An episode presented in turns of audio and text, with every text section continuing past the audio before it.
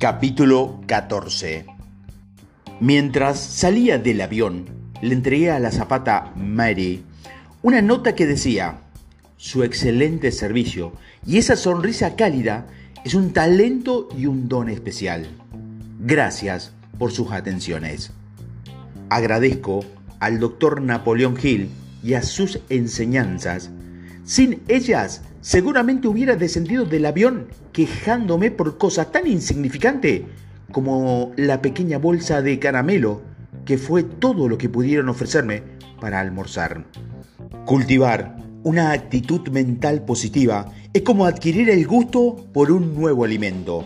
Al principio, todo lo que se nos presenta como lectores nos pudieron parecer estrambólicos y raro por nuestras preferencias normales. Pero con el tiempo, y a medida que conocemos un nuevo tema y nos interesamos por él, nuestra desconfianza se transforma en un ansioso interés por hurgar en sus extrañas.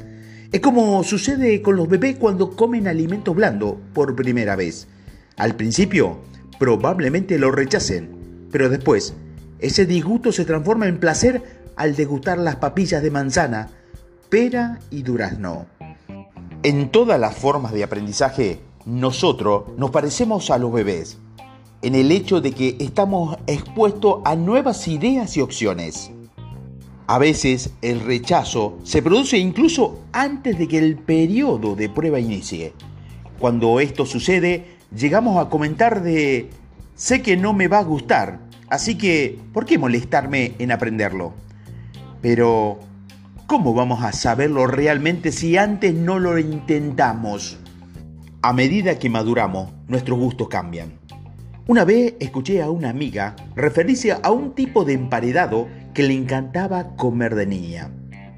Como vi que contaba con todos los ingredientes, me ofrecía a prepararle uno para el almuerzo. Pero ella me dijo, no, gracias, prefiero vivir con el recuerdo que sufrir una posible decepción. Los recuerdos pueden servirnos de inspiración para la acción, pero también pueden impedirla. Si decidimos que nada volverá a coincidir con algo nuevo del pasado, cerramos automáticamente nuestra mente. Pero por otro lado, si además de añorar esa vivencia del pasado, le agregamos nuestra sed de nuevas experiencias, aprovechamos lo mejor de ambos mundos. ¿Qué lo inspira a la acción? ¿Qué lo motiva a probar cosas nuevas? ¿Qué le provoca plenitud y satisfacción en su rutina diaria? Estas son las cosas que lo deben persuadir a seguir adelante para una vida de riqueza. Como una buena taza de café, la vida debe ser aromática y agradablemente preparada. Una dieta diaria a base de puras obras sería rancia y aburrida. Y lo mismo le pasa a las personas cuando no cultivan nuevas experiencias. Decida experimentar algo nuevo cada día. Esto podría incluir un nuevo alimento, una nueva amistad o una frase extranjera. Después de todo, ¿no es acaso el propósito de la vida sentirse vivo y optimista en lugar de proyectar desánimo y mala vibra? Atributos de la actitud mental positiva. Adquiera el hábito de la tolerancia y mantenga una mente abierta sobre cualquier tema acerca de razas y credo de todo tipo.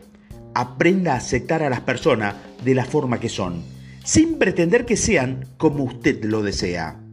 Reconozca que el amor y el afecto constituyen los mejores medicamentos para su cuerpo y alma. El amor cambia la química de todo el cuerpo y lo condiciona para la expresión de una actitud mental positiva. El amor también contribuye a expandir el espacio que usted puede ocupar en el corazón de sus semejantes. Y en este contexto, no olvide que la mejor forma de recibir amor es dándolo. Mantenga diariamente un registro de las buenas obras que haya hecho en beneficio de los demás, asegurándose de no pasar un solo día sin dejar constancia de algún acto de bondad humana. Los beneficios que deja este hábito son acumulativos y se refleja en el lugar especial que ocupará en los corazones de sus semejantes. Y recuerde, por cada acción o beneficio que reciba, de un beneficio igual a los demás. Cuando pones en práctica este consejo, la ley de los rendimientos crecientes opera a tu favor. Y finalmente, tal vez muy pronto, se le dará la capacidad de obtener todo lo que tengas derecho a recibir. Una actitud mental positiva debe tener un camino en dos direcciones por la que transite, o de otro modo se vuelve intransitable. Evita el miedo a envejecer. Recuerda que nuestro Creador es tan grande que no nos priva de algo sin darnos algo igual o mejor a cambio. A través de la operación de este plan profundo, la juventud es reemplazada por la sabiduría. Esto lo puedes confirmar si se ha dado cuenta que los mayores logros de los hombres suelen llevarse a cabo después de la edad de los 50. Deje que su lema sea hechos y no palabras.